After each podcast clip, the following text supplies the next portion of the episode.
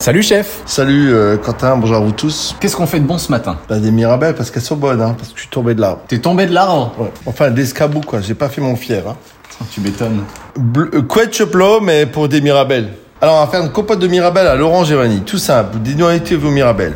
Vous faites réduire du jus d'orange presque à sec, avec une vanille que vous avez grattée. Ensuite, vous imitez vos mirabelles, que vous avez euh, dénoyautées, un peu de sucre roux, un peu, vous faites compoter 10 minutes. Avec ça, vous servez des petits palmitos ou des madeleines, une petite compote tiède de mirabelle à l'orange et vanille. On est proche du paradis.